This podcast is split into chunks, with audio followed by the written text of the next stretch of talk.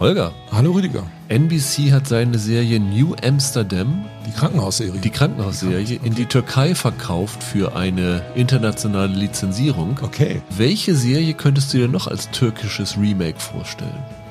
Es gibt doch diese Serie Mordkommission Istanbul mit Erol Sander. Ja. Und ich finde ja, das ist eine sehr deutsche Produktion, die türkisch tut.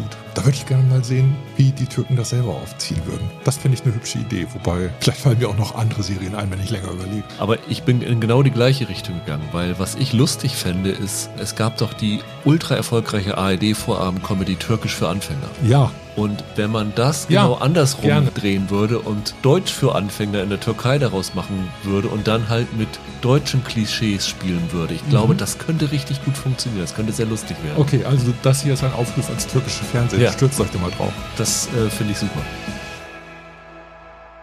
Hallo und herzlich willkommen zu einer neuen Ausgabe von Serienweise. Mein Name ist Rüdiger Meier und ich begrüße ganz herzlich Holger Lübgemann. Einen wunderschönen guten Tag. Ja, wir sind, wenn alles optimal läuft, heute doch schon am Freitag dran, weil Amazon hat es tatsächlich geschafft, rechtzeitig Screener von Herr der Ringe, die Ringe der Macht zu schicken und haben zumindest versprochen, dass es auch in den kommenden Wochen so passieren soll, sodass wir tatsächlich auf unserem Freitagsplatz bleiben können, obwohl wir den äh, Recap von den wöchentlichen Folgen mit einbauen. Also das ist schon mal eine gute Nachricht für euch, dass ihr euch nicht an neue Sendedaten gewöhnen müsst. Ja, Herr der Ringe, Ringe der Macht, dritte Folge ist heute ein großes Thema am Ende des Podcasts. Also Weil ja voller Spoiler. Genau. Wenn ihr dafür eingeschaltet habt, guckt einfach in die Show Notes. Da habe ich den Timecode eingetragen. Da könnt ihr dann direkt hinspringen. Aber ich würde euch empfehlen, bleibt doch auch für den ersten Teil dafür da, weil wir haben zwei neue Serien im Gepäck, die beide bei Wow starten, beziehungsweise in dieser Woche gestartet sind. Da handelt es sich nämlich um Munich Games, eine Neuinterpretation des Olympia-Attentats von München, würde ich es mal so vorsichtig formulieren. Ganz Und vorsichtig. dann um das Lazarus-Projekt, eine Serie, die von einem persönlichen Favoriten von Holger gemacht worden ist. Genau. Joe Barton heißt der Autor, der auch Pflichtschande gemacht hat. Die hattest du mal in einer besten Serie, die keiner kennt, Folge empfohlen, Ich glaube, richtig? ich ja, glaube, ne? Ja. Und die werden wir uns dann auch vornehmen. Äh, Wir freuen uns natürlich wie immer, wenn ihr uns abonniert, wenn ihr uns Bewertungen hinterlasst, wenn ihr uns euren Freunden empfiehlt, dass es hier vielleicht noch einen Serien-Podcast gibt, den sie noch nicht hören, weil es gibt ja mittlerweile so viele, dass man ein bisschen die Übersicht verliert. Das ist immer schön und gerade so die letzten Wochen haben tatsächlich auch nochmal einen Schwung an neuen Hörern gebracht und wenn ihr dazu gehört, begrüßen wir euch natürlich ganz herzlich dazu. Wollen wir loslegen mit Munich Games, Holger? Okay, gerne. Sie ist gestartet bei Wow sogar schon in der letzten Woche am Freitag. Sie ist im Sky, also im linearen Programm, am Sonntag gestartet mit zwei Folgen und kommt jetzt dann im Wochenrhythmus mit den restlichen vier Folgen. Ist also ein Sechsteiler. Regiert geführt Philipp Kadelbach, also ist ein deutscher Regisseur dabei. Und geschrieben worden ist das Ganze von Michal Aviram, die schon vorab für Fauda verantwortlich gewesen. Das war ja ein ziemlicher Hit in Israel. Ich glaube, bei uns lief die auch bei Netflix. Das Ja. ist so eine Action-Thriller-Serie gewesen. Es gab aber noch einen deutschen Co-Autor, ne? Martin Behnke, genau. Genau, einer von den Dark-Autoren. Genau, der war in Dark involviert, richtig, korrekt. Und äh, die haben sich jetzt, ja, den Jahrestag, sagen wir mal so, den 50. Jahrestag des Olympia-Attentats in München für eine fiktionale Geschichte als Einstieg genommen. Also im Zuge von diesem unschönen Jubiläum gab es ja sehr, sehr viele Retrospektiven, Dokumentationen, also im Fernsehen lief es ja rauf und runter. Es ist sehr ausgiebig behandelt worden schon in den letzten Wochen, würde ich mal so formulieren. Glaubst du denn, die Leute wissen da draußen noch, was das richtig war? Ich würde mal vermuten, dass es die meisten mitgekriegt haben, aber es ist ja so gewesen, dass in dem Zuge der Spiele der Freude, glaube ich, wie sie tituliert worden sind, 1972 1972, ja. in, in München, dass dort während der Spiele ein palästinensisches Terrorkommando israelische Sportler als Geiseln genommen hat, Genau. um politische Gefangene frei zu pressen und die ja, deutschen Behörden, deutsche Polizei dort vollkommen überfordert mit der Situation gewesen sind, so dass das Ganze zu einer extremen Katastrophe geführt hat, wo alle Geiseln gestorben sind. Ich glaube, fünf Geiselnehmer. Ich meine, zwei hätten noch überlebt. Und ein Polizist ist dabei ums Leben gekommen, ein Deutscher. Also dieser Polizeieinsatz war so desaströs, Ja. was das Ergebnis anging, dass die deutsche Politik sich genötigt sah, sowas wie die GSG 9 auf den Genau. Weg zu bringen. Das war der Ausgangspunkt, zu sagen, wir brauchen Spezialtruppen, die bei Terror oder Geiselnahmen überhaupt eingreifen können Ja. und genau dafür ausgebildet sind. Und die Serie erzählt das nicht nach. Also man hätte ja denken können, dass jetzt Munich Games einfach vom Titel weg und wenn man hört, worum es geht, dass es einfach sozusagen eine Nacherzählung dieser Ereignisse ist. Das hat ja nun Steven Spielberg schon gemacht in München in seinem Kinofilm.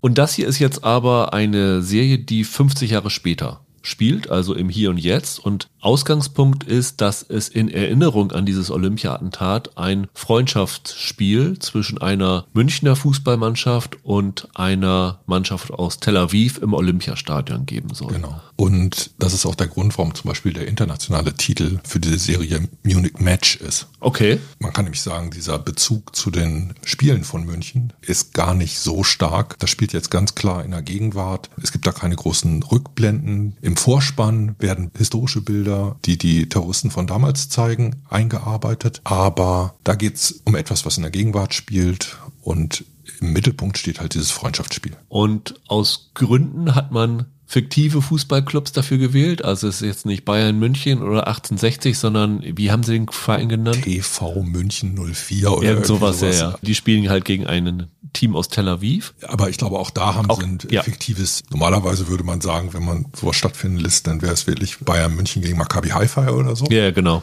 Nichts da, zwei fiktive Clubs. Und natürlich sind im Vorfeld dieses Spiels extreme Sicherheitsvorkehrungen Genau. getroffen worden. Sowohl die deutsche Seite als auch die israelische Seite hat da einen großen Blick drauf. Auslöser von dem Ganzen ist, dass ein Israeli, Oren Simon, der gespielt wird von Yusuf Swade, der im Darknet einen Ego-Shooter entdeckt, der im Münchner Olympiastadion stattfindet und im Rahmen dieses Ego-Shooters feststellt, dass dort drinne Sachen vorkommen, die eigentlich nicht in der Öffentlichkeit bekannt sein sollte, was so die Sicherheitsmaßnahmen in dem Stadion stattfinden. Ihr Sicherheitskonzept scheint dadurch Ja. sofort gefährdet. Ich glaube, es gibt dann irgendwelche Drohnen, die im Hintergrund zu sehen sind. Ich glaube in der Äh, Drohnenabwehr oder irgend Ja, ne? irgendwie sowas, die aber seit 14 Tagen erst existiert und deshalb klingeln da alle Alarmglocken, Genau. ob ein Terroranschlag bevorsteht. Auf deutscher Seite ist vor allen Dingen Maria Köhler, die wird gespielt von Zeynep Saleh, darin involviert. Die ist die Kontaktfrau für diesen Oren Simon. Und am Anfang geht's halt so diese Standardmaßnahmen. Es werden Stadiondurchsuchungen durchgeführt. Es gibt dann natürlich so diese Fake-Outs, da könnte was sein. Aber dann steigert sich das nach und nach so, dass man schon merkt, okay, hier wird wirklich was passieren, weil sonst würde man auch diese Serie natürlich nicht machen. Und es wird relativ schnell klar, dass sich die Ereignisse zu wiederholen drohen. Also es ist im Grunde genommen ein bisschen wie ein Whodunit aufgebaut, weil sie fangen in der ersten Folge schon an, verschiedene Gruppen einzuführen, die hinter diesem womöglich geplanten Attentat stecken könnten. Und dann geht es darum, welche von diesen Gruppen stoppen wir und welche von diesen Gruppen steckt wirklich dahinter. Das ist so das Mysterium, das sich so ein bisschen über diese sechs Folgen aufbaut und sich dann in den letzten zwei Folgen zu einem großen Showdown Ja. hochsteigert. Bevor wir konkret zu der Serie kommen, wie findest du den Ansatz, aus so einem Stoff eine fiktionale Serie zu machen? Ich war sehr unsicher. Man verrät nicht zu viel, wenn man sagt, dass viele Szenen sich darum drehen, dass die drei beteiligten Nationalitäten aufeinanderprallen. Es geht um das Verhältnis Israelis zu Deutschland. Es geht um das Verhältnis von Deutschen zu den Israelis. Als dritte Gruppe sind die Araber mit dabei. Hier so ein bisschen repräsentiert durch so ein äh, Flüchtlingscamp, wo Terrorverdächtige ausgemacht werden. Und diese drei Nationalitäten setzt man die ganze Zeit irgendwie zueinander in Bezug. Also in Teilen finde ich, macht das die Grundstruktur der Serie so ein bisschen durchsichtig. Aber es gab auch unterwegs einige Szenen, in denen das richtig gut funktioniert hat. Ich finde zum Beispiel, dass es ihnen in Teilen gelingt, Araber anders zu zeichnen, als es üblich ist in einem solchen Stoff. Ich hätte mir gewünscht, dass sie den Titel Munich Match genommen hätten und nicht Munich Games, weil ich finde diesen Bezug zu dem Terroranschlag von früher kann man auch überbetonen. Ich hätte ihn eher abgeschwächt. Ich fand es eine katastrophale Idee von Anfang an, Okay. weil ich finde, es in gewisser Weise pietätlos diese tragischen Ereignisse mit den israelischen Sportlern, die dort ihr Leben gelassen haben, mhm. für ein Unterhaltungsprogramm auszuschlachten. Ich habe nicht ganz verstanden, was das soll. Dass die sich jetzt wirklich auf einen konkreten Anschlag bezogen ja, haben. Korrekt. Okay. Ja. Und das ist so ein bisschen das, was du wahrscheinlich auch sagst, dass du dir es wünschst, sie hätten sich mehr davon entfernt. Und ich fand das hier wirklich teilweise sehr unappetitlich und unangenehm das ist jetzt kein Spoiler, in der dritten oder vierten Folge wird tatsächlich an die Anzeigentafel die Bilder der Opfer von damals mhm. geworfen. Und ich habe mir das angeguckt und habe mir dabei nur gedacht, wenn ich jetzt diese Opfer wäre, beziehungsweise wenn ich jetzt Verwandte, Angehörige von diesen mhm. Opfern wäre, würde mir das so als Ehrung vorkommen oder finde ich das total daneben? Es ist, stehe ich jedem zu, das anders zu sehen, aber für mich persönlich finde ich das absolut abstoßend und ich hätte, wenn da irgendwie ein Verwandter von mir da ja. wäre, hätte ich die Produktion in Grund und Boden verklagt. Also ich glaube, die behandeln das als historisches Ereignis. Die Macher meinst du? Die Macher. Ja. Und zu sagen, das ist zum Beispiel etwas, das eine weitere Annäherung zwischen Deutschland und Israel erschwert hat, macht Sinn, kann ich nachvollziehen. Die Geschichte als Geschichte transportieren sie, finde ich, ganz gut über eine israelische Figur. Das ist dieser Jackie Igelski. Gespielt von Dov Glickmann, das ist der Besitzer dieses israelischen Fußballclubs, richtig? Genau. Es scheint der Präsident von dem Club zu sein, ne? Der Uli Hoeneß von dem Ding. ja, ich finde, da haben sie sich einen ganz guten Schauspieler geangelt. Ich finde, dass der äh, keinen einfachen Part hat, aber den ziemlich gut meistert. Der Angang dieser Produktion ist ein internationaler in dem Sinn, dass du die israelische Autorin hast, dass du in den Hauptrollen israelische Darsteller hast. Immer wenn die miteinander Hebräisch sprechen, wird es untertitelt. Das gleiche passiert, wenn wir Araber untereinander sprechen sehen, dann wird auch untertitelt, dass du diese Originalsprachen und so eine Gleichwertigkeit der beteiligten Nationalitäten die dann auch ihre Sichtweise darauf transportieren, mit eingebaut hast. Ich finde, das schwächt so ein bisschen deinen Vorwurf ab. Aber auch nur abschwächen, also den Ansatz kann ich verstehen. Es ist halt die Frage, macht man den Schritt mit und sagen, äh, 50 Jahre ist schon so weit, dass man es historisieren kann und darüber sprechen wie ein Ereignis aus ferner Vergangenheit oder nicht. Ich glaube, da kommen Leute auch zu unterschiedlichen Einstellungen. Hast du die sechs Folgen alle komplett gesehen? Ja. Ich habe nach der fünften aufgehört, weil ich im Podcast was sagen wollte, wo ich gedacht habe, wenn das wirklich so kommt, dann spoiler ich was und so ist es nur meine Theorie. Deswegen habe ich die letzte ah, Folge ausgelassen. Okay. Aber Komm, dazu darf ich dann nicht Ja oder Nein sagen, da darfst du nach, Spoiler? Genau, darfst du nicht nachher spoilern, aber äh, okay. ich habe die fünf Folgen geguckt und habe nämlich einen ganz anderen Eindruck gehabt wie du. Mhm. Ich finde die Serie katastrophal. Ich finde sie nahezu skandalös, aber da wollen wir jetzt noch nicht drauf zu sprechen Nachrichten okay. kommen. Ich höre durch, dir hat sie gefallen. Was hat dir an dieser Serie, neuer Spaß gemacht nicht, aber was hat dich beeindruckt an dieser Serie? Also, die Serie nimmt sich Zeit. Die hat Figuren, die sie nach und nach einführt und die sie so ein bisschen atmen lässt. Das funktioniert nicht bei allen gleich gut, aber bei einigen schon. Und es führt dazu, dass Figuren, die mir am Anfang ein bisschen egal waren, immer näher an mich heranrücken, dass ich ihre Verhaltensweisen besser verstehen kann. Ich fand zum Beispiel diesen Oren, also das ist im Grunde genommen so ein Computerspezialist vom Mossad, der eigentlich auch für einen Austausch mit deutschen Behörden gar nicht geeignet ist, aber das ist so ein Ergebnis aus einer gemeinsamen Konferenz, wo er drin gesessen hat und dann wird er da ins kalte Wasser geschmissen, so ein bisschen. Der ist auch sehr direkt. Also der ist nicht diplomatisch. Genau, er wirkt nicht diplomatisch ausgebildet, aber ernsthaft besorgt. Also einer, der seinen Job ernst nimmt, weil dem die Sicherheit dieser israelischen Sportler bei dieser Großveranstaltung wirklich am Herzen liegt. Das ist zum Beispiel so eine Figur, ich fand ihn am Anfang ziemlich spröde. Ich habe auch gedacht, komme ich mit der, mit der Besetzung, mit diesem Typen so richtig klar. Aber mit der Zeit hat er für mich gewonnen. Das gleiche gilt für diese Maria Köhler-Figur von der Sainep Saleh gespielt. Die fand ich am Anfang ein bisschen uninteressant und ich finde, dass sie im Zuge der Folgen immer interessanter wird. Ich finde auch, dass die schauspielerischen guten Job macht. Wenn ich so sage, was für ein Gesicht nehme ich aus der Serie mit, wer ist für mich so eine kleine Entdeckung, dann ist die das. Also da kann ich mich anschließen. Ich finde Zeynep Saleh super in dieser Serie. Die ist das absolute Highlight. Die spielt das gut. Die ist ja auch die Figur, über die so eine gewisse Verbindung zwischen den ganzen Plotlines hergestellt ja. wird, weil das haben wir noch nicht erwähnt. Sie hat einen Informanten, der in diesem von dir vorher erwähnten Flüchtlingslager mit vorwiegend Palästinensern Bekanntschaften hat und den sie dafür benutzt, einfach mitzubekommen, was in diesem Flüchtlingslager vor sich gibt, gibt es da irgendwelche Leute, die irgendwas planen. Und im Zuge dieses beruflichen Verhältnisses hat sich auch ein privates Verhältnis entwickelt. Also sie hat eine Affäre mit dem, obwohl sie verheiratet ist und ein Kind hat. Genau. Die haben darüber hinaus in der Besetzung viel richtig gemacht. Ich fand, dass die relativ viele unbekannte Gesichter haben. Sebastian Rudolph spielt noch mit. Der spielt so einen Leiter der deutschen Sicherheitsbehörden. Das ist der Vorgesetzte von der Maria Köhler, ja. Für mich waren da viele unverbrauchte Gesichter drin. Das fand ich gut. Eine Frage, die man stellen muss, ist, im Grunde genommen ist das ja so ein Terror-Abwehr-Thriller-Drama. Und eine Frage ist, ob sie die Verdichtung gut hinbekommen haben. Die Spannungsinszenierung. Da, finde ich, muss man Abstriche machen.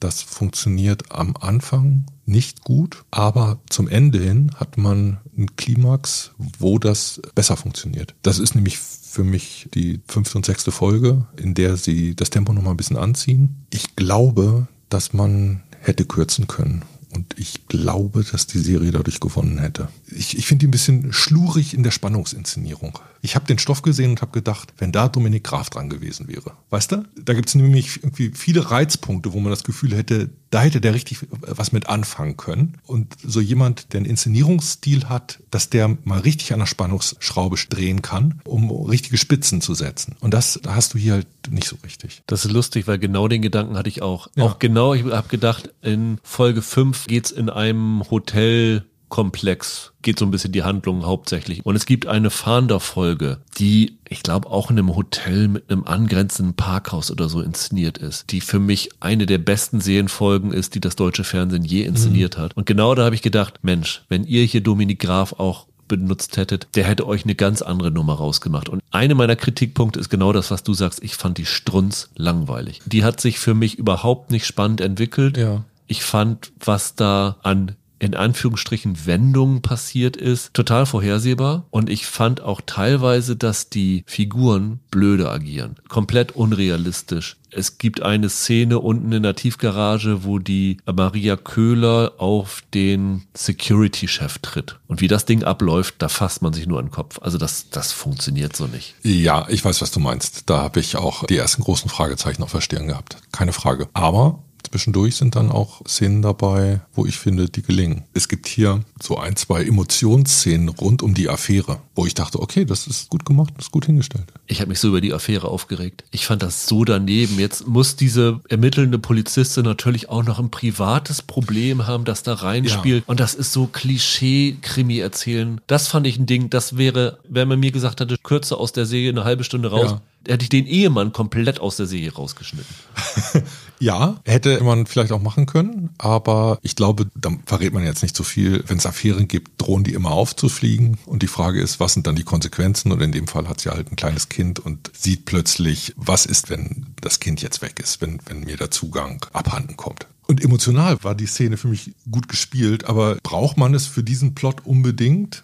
Nee, wahrscheinlich nicht so richtig. Erzählt das irgendetwas über das Verhältnis zwischen diesen Nationalitäten, die involviert sind? Auch nicht. Und dann muss ich halt so ein bisschen wissen, was ist denn mein Erzählinteresse? Es gab eine andere Stelle, es gibt israelische Fußballer und zwischendurch kriegt die Frau von einem Kind. Da fehlt mir jede Fantasie, warum ich diese Information brauchte. Da gibt es fünf Minuten, die darauf verwendet werden und ich habe keine Ahnung, warum diese Information irgendwie wichtig sein sollte. Ich glaube, da ging es darum, du sollst zu denen noch eine Nähe aufbauen und du sollst dich für die emotional interessieren, aber das ist für mich da nicht aufgegangen. Also ich glaube, ein Problem ist halt wirklich, dass die zu wenig gekürzt haben. Das, was die da haben, sind nicht 6 mal 45 Minuten, sondern 4 mal 50. Du hast vorhin gesagt, du findest es gut, du hast das Wort nicht verwendet, aber wie facettenreich die arabischen Figuren gezeigt werden. Ja. Da würde ich gerne mit dir drüber sprechen, weil das ist nämlich der Punkt, über den ich mich am meisten aufgeregt habe. Ich finde die Serie katastrophal in der Schilderung von Arabern und Palästinensern. Ich sag mal so,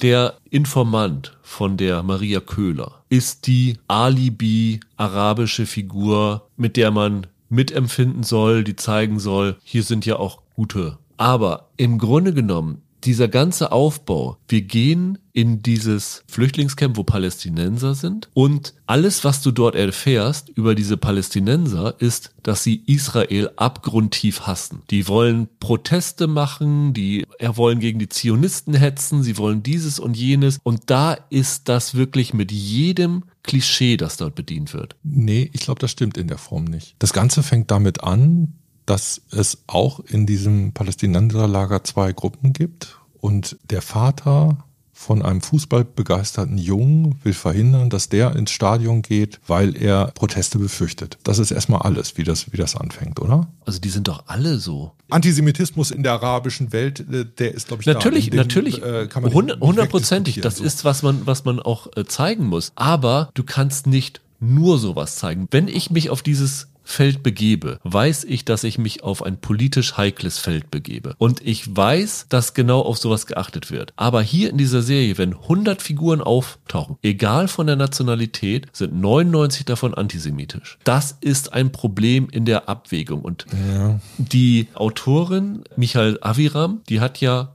vorher dieses Fauder geschrieben. Mhm. Fauder ist eine Serie, die auch die Gemüter gespalten hat. Mhm. Spannungsmäßig super und sowas alles, aber der wurde auch, wie ich finde, nicht komplett zu Unrecht unterstellt, dass sie offen Palästinenser Vorurteile schüren würde. Und das würde ich dieser Serie hier auch vorwerfen. Und ich finde es wirklich problematisch, wie das gezeigt wird. Nee, ich finde, das ist drüber. Also zum einen hättest du da vielleicht die Auflösung auch sehen müssen? Ja, also ich vermute, deswegen habe ich es nicht geguckt, dass am Ende gesagt wird, ja, guck mal hier, die werden alle nur instrumentalisiert von irgendwem anders. Aber sorry, das könnt ihr mir nicht sozusagen vier Folgen zeigen, dass das Einzige, was diese Figuren ausmacht, das ist, dass sie Israel hassen. Nee, das ist in der Charakterzeichnung für also, mich zu wenig. Ja, okay. Das, was ich vorhin gemeint habe, war die Figur der Maria, die hat libanesische Eltern, die ist deutsch-arabisch. Ja. Wir sehen die am Anfang Arabisch sprechen. Die ersten Sachen sind untertitelt. Das erste, was wir äh, von ihr sehen, ist Sex mit diesem von dir schon erwähnten Informanten.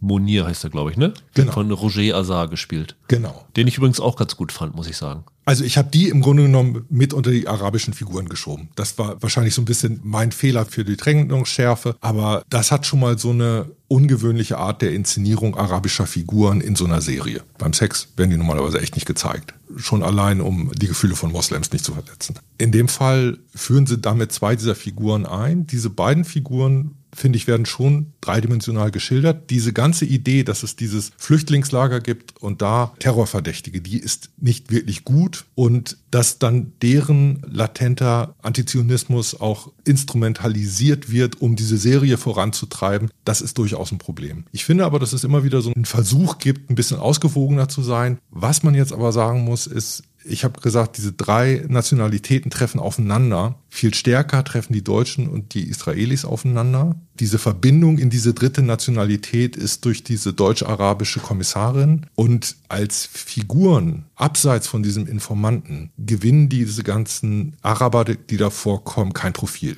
Das muss man aber auch teilweise sagen, passt zu 75 Prozent der israelischen Fußballspieler auch. Da wird dann ja, halt genau. halt sowas versucht, was du gesagt hast, mit dem, dass da die du, Frau schwanger ist, da, irgendwie ein bisschen das zu verleihen. Da hast du so Leuchtturmfiguren. Ne? Da gibt's den Präsidenten, selbst seine Frau bleibt im Hintergrund, die hat mal drei Sätze zu sagen. Da gibt's zwei Typen aus der Mannschaft. Wer der Trainer ist, habe ich schon wieder vergessen. Aber das ist halt, wie soll man sagen, so Erzählökonomie einer Serie, dass das alles zugespitzt wird auf wenige Figuren, die dann halt möglichst viel miteinander interagieren. Also ich kann allen nur davon abraten, also ich fand es katastrophal. Abgesehen von den moralischen und inhaltlichen Bedenken, die ich habe, finde ich es halt noch schlimmer, dass ich die Serie grottenlangweilig fand. Ich fand diese Affäre total deplatziert und äh, ich kann mir schon vorstellen, dass was du sagst, dass es in den letzten ein, zwei Folgen an Spannung gewinnt. Ja. Aber das ist für mich persönlich zu spät. Also da bin ich schon mhm. nach Folge drei ausgestiegen. Insgesamt, wenn du es alles zusammenzählst, eine Empfehlung von dir? Nee, so weit würde ich nicht gehen. Ich war erstaunt, dass sie das gemacht haben. Das ist schon so ein Stil und so eine Geschmacksrichtung. Sowas hast du aus Deutschland selten. Ich wünschte, es wäre besser aufgegangen. Und ich habe ja gesagt, ich finde es ich find's auch zu lang. Das hätte definitiv an Unterhaltungswert gewinnen können. Ich will aber auch nicht alles niedermachen, was die Schauspieler da geleistet haben. Also für mich war das so, dass das ein Cast war, wo ich erst dachte, öh, was ist das dann? Dann sind immer mal wieder Szenen gekommen, die ich gelungen fand. Der Philipp Kadelbach, das ist ja kein schlechter. Also 2016 hat er, glaube ich, auf kurze Distanz gemacht. Ich fand, das war der beste TV-Thriller in dem Jahr. Er hat Wir Kinder vom Bahnhof Zoo gemacht. Da hat er sich für mich sehr viele Sympathien wieder okay. mit eingerissen. Ja, siehst du, die habe ich nie gesehen. SSGB, also der hat auch im Ausland gemacht und ja. dort sein Handwerk gelernt. Also ja, ja. der ist schon international wahrgenommen worden aufgrund seiner Fähigkeiten. Umgekehrt war es eher so, das israelische Fernsehen hat ja einen ganz schönen Ruf, weil die unglaublich viele tolle Serien im letzten Jahrzehnt produziert haben, die dann international adaptiert wurden. Da scheint es eine Schmiede von Kreativen zu geben, die echt prima ist. Und hier hast du ein paar Schauspielerauftritte, wo ich sage, oh, okay, das ist interessant. Von der Autorin hätte man sich jetzt vielleicht noch ein bisschen mehr erwarten können, aber so eine Zusammenarbeit, wo Deutsche und Israelis an einem Projekt beteiligt sind, zu einem Thema, zu dem beide was zu sagen haben müssten, dass sie das versuchen, da kann ich erstmal nichts dagegen haben. Wie gesagt, ich hätte es wirklich Munich Match genannt und ich hätte diese Bezüge zu dem Terroranschlag möglichst klein gehalten und ich hätte das Ganze um zwei Folgen gekürzt und dann wäre eine bessere Serie draus gewesen. Also ich nehme damit, dass ich Zeynep Saleh gerne wieder in einer anderen Serie sehen würde, aber mir definitiv nicht die letzte Folge von Munich Games noch anschauen werde. Kommen wir zu The Lazarus Project. Ja. Ist gestern bei Sky gestartet mit den ersten beiden Folgen und mhm. auch bei Wow und kommt dann mit den letzten sechs Folgen jeweils an drei Donnerstagen in Doppelfolgen. Wir haben beide alle gesehen. Mhm. Und ich habe ja vorhin schon in der Einleitung gesagt, dass du ein großer Fan von dem Schöpfer der Serie bist, Joe Barton, der auch alle acht Folgen geschrieben hat, weil genau. er dieses Pflichtschande, das war ja so ein japanisch britische Polizeiserie, richtig? Ja, Polizeiserie würde ich es jetzt nicht unbedingt nennen, aber ja, das war ein bisschen so eine Clash of Culture Geschichte, weil unter anderem ein Inspektor aus Tokio, aber eigentlich im Auftrag der Yakuza dann in London landet. Und der hat sich jetzt an eine Serie namens The Lazarus Project gemacht, die ursprünglich mal Extinction heißen sollte. Okay. Aufgezogen der Name an Lazarus, der Figur quasi der Wiederauferstehung, weil in dieser Serie geht es im Grunde um Zeitreise. Die Hauptfigur ist George, der wird gespielt von Papa Isiedu, den man zuletzt in der grandiosen I May Destroy You Serie gesehen hat. Und den wir vorher erwähnt hatten in Gangs of London. Ach stimmt, da war er auch dabei, mhm. richtig. Er spielt hier einen was macht der vom Beruf? Ist ein App-Entwickler. Ach stimmt, richtig, er ist ein App-Entwickler und ist kurz davor, irgendwie einen Banklohn zu beantragen, weil er irgendwie was Tolles geplant hat. Und wir sehen dann in der Serie, so wie er sein normales, glückliches Leben hat. Er hat eine Freundin, Sarah, gespielt von Charlie Clive, mit der ist er glücklich zusammen. Sie teilt ihm morgens mit, dass sie schwanger ist. Sie erwarten also ein Kind zusammen. Es beginnt am 1. Juli, ungefähr ja. unsere Gegenwart, ja. und läuft dann so knapp ein halbes Jahr voran. Und dann passiert eine große Katastrophe und auf einmal kommt ein Schnitt und er wacht wieder am 1. Juli auf, in der gleichen Situation, wie er schon vorher am 1. Juli aufgewacht ist und er lebt diesen ganzen Tag nochmal. Und wir denken, täglich grüßt das Murmeltier, haben wir doch schon gesehen. Genau. Ja, korrekt. Er realisiert auch sofort, dass er irgendwie in einer Zeitschleife gefangen ist, hat einen Pitch bei der Bank und vergeigt den total, weil er dem Typen sagt, ey, wir haben dieses Gespräch doch schon mal geführt und sie haben mir doch schon den Kredit gegeben und dann bekommt er den Kredit nicht. Und dann gehen so verschiedene Sachen schief. Seine Freundin zweifelt ziemlich an seinem Geisteszustand. Völlig verständlich. Mhm. Und dann wiederholt sich das Ganze halt immer wieder und mhm. er taucht immer wieder am 1. Juli auf, bis ihn auf einmal eine junge Frau anspricht. Archie. Archie, gespielt von Angie Mohindra und ihm sagt, sie sei vom Lazarus Project und er sei einer der wenigen Menschen, die in der Lage sind zu bemerken, wenn Zeitschleifen einsetzen und die Zeit sich wiederholt. Genau. Und dieses Lazarus Project ist eine Geheimorganisation, die von der Regierung eingesetzt, ich glaube von der britischen Regierung mhm. eingesetzt worden ist und in der Lage ist, die Erde zurückzustellen, immer auf den 1. Juli. Aus kosmischen Gründen ist das der Punkt, wo es immer der 1. Juli zurückgesetzt wird. Also jedes Jahr, also wenn der 1. Juli überschritten ist, kann es nur zum letzten 1. Juli immer zurückgesetzt werden. Und George sagt irgendwann, verstehe ich nicht. Ja. Und seine neue Chefin sagt zu ihm, musst du auch nicht verstehen, das ist Quantenphysik. Das und genauso, fand ich, fand ich super. genauso geht's uns als Zuschauer Zuschauern. Aber das ist ja oft bei Zeitreisemotiven. Wobei, ob das Zeitreise ist, müssen wir gleich nochmal drüber sprechen. Jedenfalls ist das eine Tatsache, die müssen wir einfach schlucken. Genau. Die müssen wir hinnehmen und können dann gucken, was für interessante Auswirkungen hat das dann für die Erzählung. Und der Grund, warum sie das machen, sie stellen das immer wieder zurück, wenn die Menschheit sich mal wieder selbst vernichtet hat. Also wenn es einen Atomkrieg gibt oder in dem Moment ist es eine MERS-Pandemie, die zur Beendung der Welt geführt Das hat. Ganze fängt an mit einer Pandemie, genau. Und was auch noch da lustig dazu führt, dann hinterfragt er natürlich so Sachen wie, ja, warum habt ihr denn 9-11 nicht ungeschehen gemacht oder sowas? Und dann sagt sie ihm halt, ja, wir machen es wirklich nur, wenn die Welt kurz vor Zerstörung Ja. ist. 3000 Ja. Leute, so tragisch wie es ist, ist kein Grund. Und dann fragt er, und Corona? Und dann sagt sie, was glaubst du, warum ihr nach neun Monaten schon einen, einen Impfstoff hattet, ja, genau. Impfstoff hattet? Ja. Also äh, sehr, sehr Das schön. dürfen die Verschwörungstheoretiker nicht hören. Im Grunde genommen ist es einfach eine extreme High-Concept-Serie mit einer sehr bizarren Idee, deren Konzept man einfach schlucken muss und dann einfach hinnehmen muss, was innerhalb dieser Serie dann ja so abläuft. Weil wir sehen dann, wie der George sich diesem Lazarus Project anschließt, er halt auch so ein, ja, so ein Agent nennen wir es mal, wird und wie dann immer verschiedene Sachen passieren, die die Erde an den Rand des Untergangs beziehungsweise rüberführen und parallel dazu bekommen wir in Rückblenden immer noch Vorgeschichten von anderen Figuren, die zu diesem Lazarus Project Team gehören. Und viel mehr würde ich gar nicht erzählen wollen. Ja, ich habe darüber geschrieben, dass es eine Action-Sci-Fi-Agentenserie, europäische, Ja. weil ich finde, dass sie europäisch wirkt. Ist eine britische Produktion, aber die gehen hier so ein bisschen raus. Also Teile spielen in Rumänien, andere in Hamburg. Wobei sie in Hamburg, glaube ich, nur diese Standard-Drohnenaufnahme Ja. von der Speicherstadt so ungefähr genommen Die haben. Elfi zeigen sie einmal ganz schön. Ich glaube, gedreht worden ist hier nicht wirklich. Was ich aber eigentlich sagen will, ich finde, das kommt schon rüber als Agentenserie. Das hängt unter anderem daran, du hast ja gesagt, es gibt viele Möglichkeiten, wie die Welt untergehen kann, aber in dieser Serie geht es am meisten dadurch unter, dass irgendwelche Terroristen Atombomben zünden. Auch das wird irgendwann thematisiert, da fragt George danach und seine Chefin sagt, die werden öfter geklaut, als man denkt.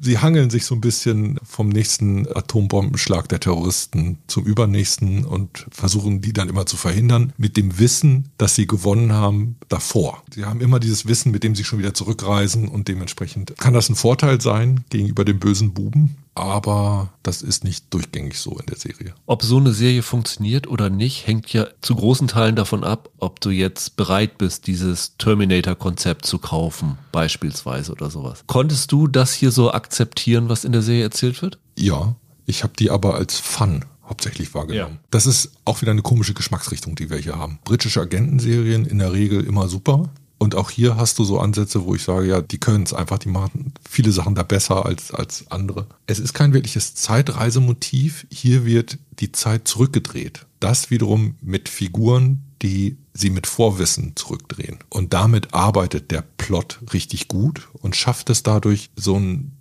Dreh hinzukriegen, dass dieses scheinbar alte Zeitreisemotiv hier letztendlich doch was ganz anderes wird. Das ist das Tolle daran. Man muss schon sagen, in einigen Abschnitten hat es wirklich an Edge of Tomorrow erinnert. Ja, Weil das ist ja auch das gleiche. Tom Cruise muss verhindern, dass die äh, Menschheit untergeht und wird immer zurückgeworfen und lernt mit jedem Zurückwerfen dazu und versucht sich dann immer mehr an die Lösung ranzurobben. Nur das Problem ist hier, können sie es halt maximal für ein Jahr retten und dann kommt halt die nächste Katastrophe ja. wieder. Sagen wir mal so, sie spielen zu unterschiedlichen Zeitpunkten in der Serie unterschiedlich stark damit. Und auch das produziert aber eine ganz interessante Herangehensweise, weil man jetzt nicht das Gefühl hat, okay, es wird eine Erzählart etabliert und die wird dann beibehalten. Nee, da passiert noch was. Also es kommen wenigstens strukturell nach den Prämissen, die sie für uns eingeführt haben, zwei Änderungen im Laufe des Plots vor, die für mich wirklich überraschend waren, wo ich es nicht habe kommen sehen, dass es dann so ausgeht. Ich versuche nicht zu spoilern, deshalb klinge ich gerade so ein bisschen schwammig. Ich versuche es auch mal ohne zu spoilern. Ich fand,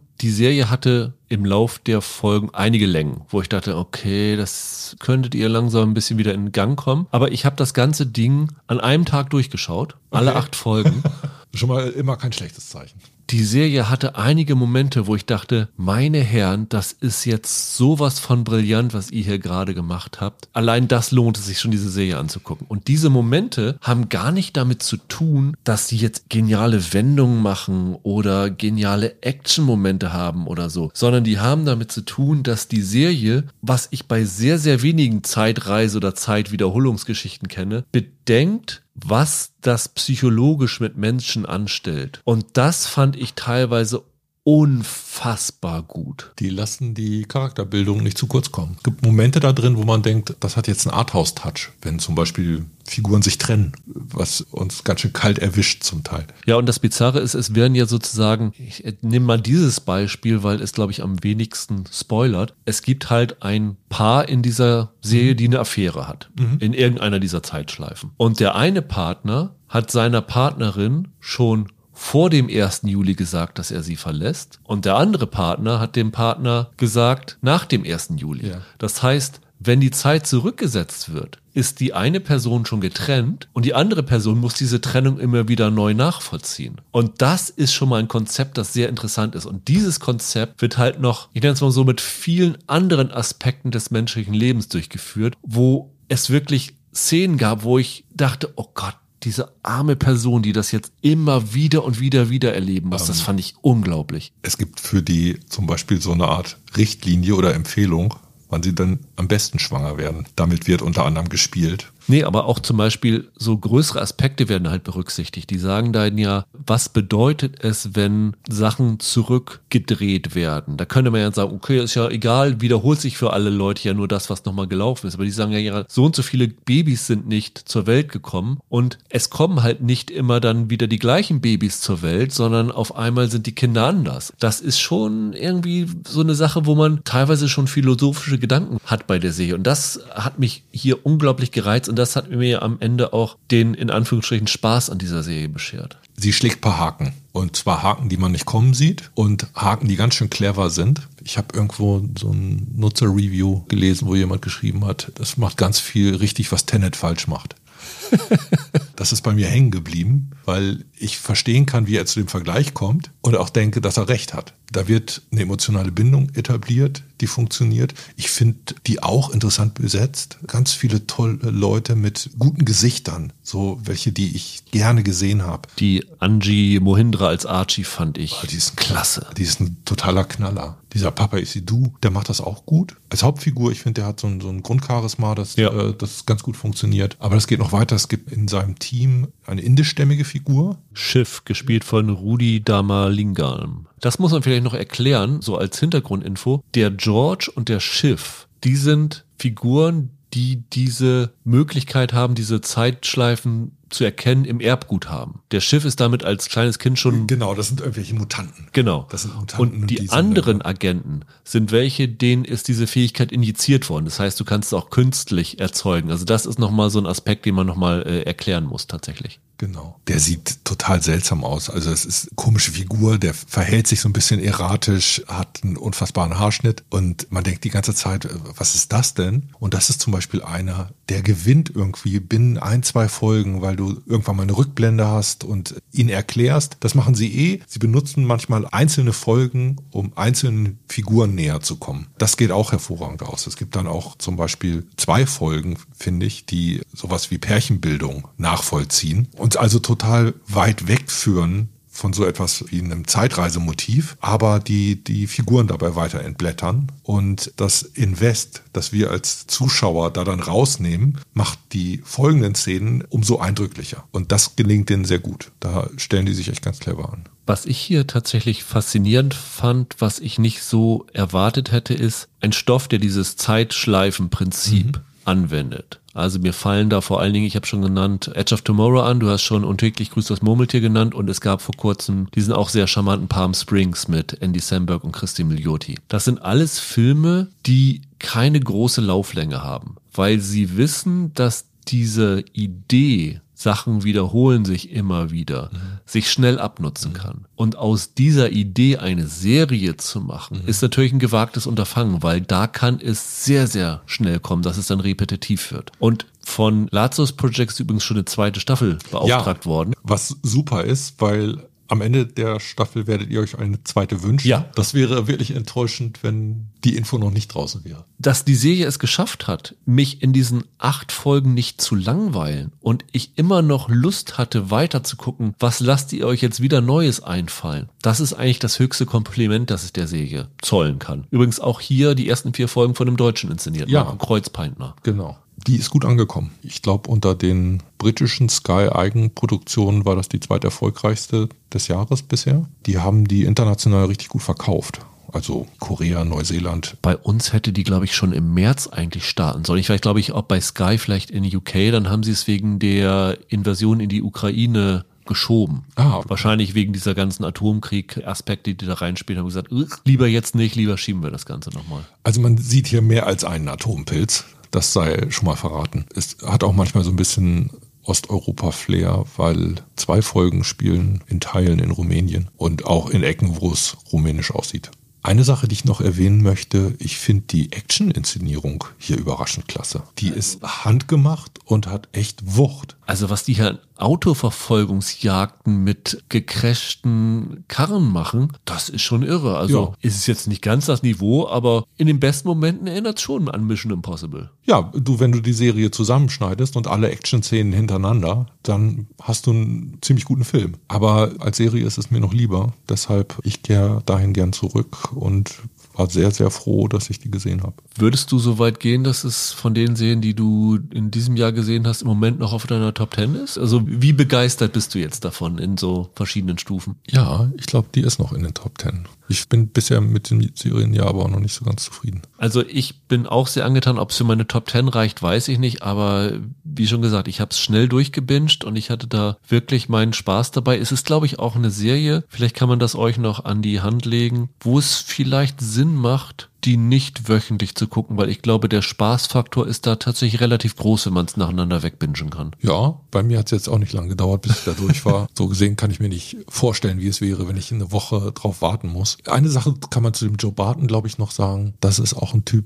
dem ab und an wirklich überraschende Dialoge gelingen. Sie entwickelt manchmal einen Wortwitz, der auch zur Unterhaltsamkeit dieser Serie beiträgt. Erkennst du in dieser Serie die Qualitäten, die du schon bei Pflichtschande gesehen hast? Ich habe ja gesagt, dass es manchmal so Arthouse-Momente gibt. In denen erkenne ich das schon so ein bisschen. Ich finde die Inszenierung hier ist aber letztendlich doch was anderes. Das ist ja manchmal so, wenn man den Eindruck hat, jemand ist in einem anderen Genre unterwegs, dass sich damit die Spielregeln auch so ändern, dass jetzt persönlicher Stil nicht mehr so sichtbar ist. Aber gerade das, was ich gesagt habe, also im Grunde genommen die Grundintelligenz, mit der da rangegangen wurde und diese Fähigkeit, zu charakterisieren, in Verbindung damit, dass einem dann auch noch der ein oder andere Dialog gelingt. Das ist schon eine Kombination, die habe ich bei Pflichtschande auch gesehen. Es ist definitiv von den Sky-Eigenproduktionen aus Großbritannien die interessantere. Es ist definitiv die beste Sci-Fi-Serie, weil ich glaube, die andere war Intergalactic. Das war ja ein ziemliches oh. Desaster. Ich kann es euch auch nur empfehlen und ich glaube, auch wenn ihr die erste Doppelfolge